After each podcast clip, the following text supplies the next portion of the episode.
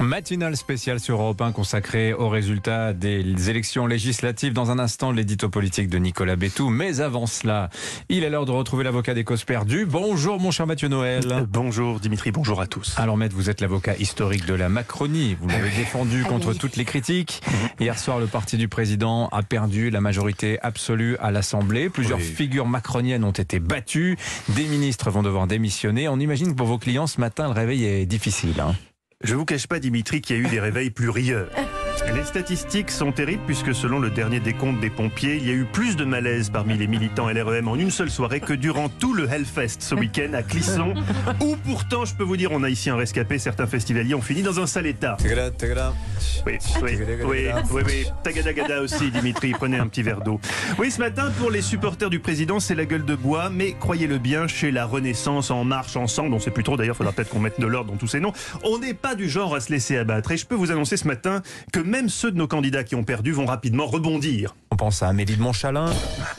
Non, non, vous êtes farceur, c'est bon de rire. Non, soyons sérieux, je dis, certains de nos candidats qui ont perdu vont rebondir, pas tous. Par exemple, euh, la pente sera longue à remonter pour le poète varois Christophe Castaner. Ah qui veut voir dans cette gifle électorale, qui devrait l'éloigner de la vie politique un bon moment, l'opportunité de développer un peu plus son compte Instagram, axé, vous le savez, sur la création de haïkus japonais, ces petits poèmes qui doivent exprimer de grandes idées en peu de mots, domaine dans lequel Castaner excelle. Je vous rappelle quelques-unes de ses plus belles trouvailles, donc tout, ceci est authentique. Hein. S'élève la brume, parfum d'herbe humide, d'olive mûre.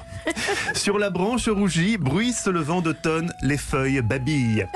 Évidemment, pour ses followers ce matin, l'attente est insoutenable. Quel sera le prochain haïku du Rimbaud centriste au lendemain de sa défaite? Toi aussi, joue avec Europe 1. Imagine le prochain haïku de Christophe Castaner et remporte peut-être une casquette dédicacée Richard Ferrand. Oh ouais, c'est génial. Je comprends votre enthousiasme, Anissa. Hélas, les salariés d'Europe 1 ne peuvent pas jouer. Le concours est réservé à nos auditeurs. Allez, un petit indice. Je vous donne le début. Tel le roseau, je grandis seul et meurs seul. Bien fait pour sa gueule. Non, tu on n'a pas le droit de jouer. On n'a pas le droit, nous. Non, c'est les auditeurs. Et puis un peu de respect, s'il vous plaît, pour mes clients, qui, contrairement à vous au Hellfest, ont su rester dignes hier soir. J'aimerais à ce titre saluer le très beau discours d'Elisabeth Borne, la future plus brève première ministre de l'histoire de la cinquième.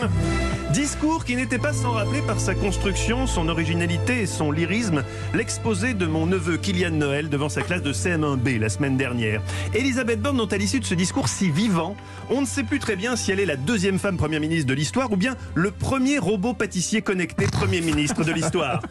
Demain, nous devons amplifier et accélérer notre action au service de tous les Français dès cet été. Oui, Elisabeth Borne, le CV d'un chef d'État, le charisme d'Alexa. Alors certes, certes, la soirée fut dure, un peu comme moi pour mes clients, les candidats macronistes. Néanmoins, il y a deux motifs de satisfaction. Un, on a vu des militants RN danser sur Francky Vincent au rythme de Vas-y Marine, c'est bon. Que les soutiens de Fabien Roussel, moins joueurs, n'ont eux pas fêté sa victoire en reprenant du Sardou.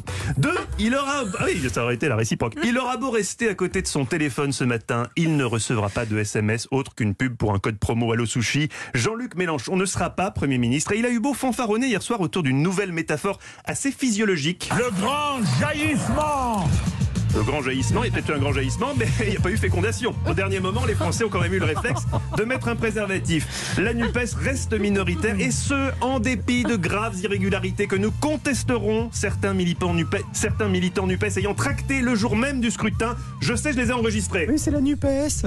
C'est pour vous proposer des hausses d'impôts. Saleté de gauchiste Il respecte rien Il y a des règles, monsieur Pavlenko. Mais je ne jette pas de l'huile sur le feu. Non, l'heure est à l'apaisement, à la collaboration pragmatique si on ne veut pas retomber dans les affres de la 4ème République qu'a bien connu Bétou, une France ingouvernable. Alors ça va pas être simple, mais il va falloir former des alliances. D'ailleurs, je file, j'ai rendez-vous avec Jean-François Copé qui a été le premier hier soir à se prostituer. À attendre la main J'aime bien son côté connard, tu vois, moi ça me plaît. Je vous en prie Dimitri, restons polis, si on veut gouverner, on va avoir besoin de tout le monde, même de Jean-François Copé. À demain, et n'oubliez pas le grand jeu concours, toi aussi devine le prochain haïku post-branlé de Castaner. Allez, je vous donne le début.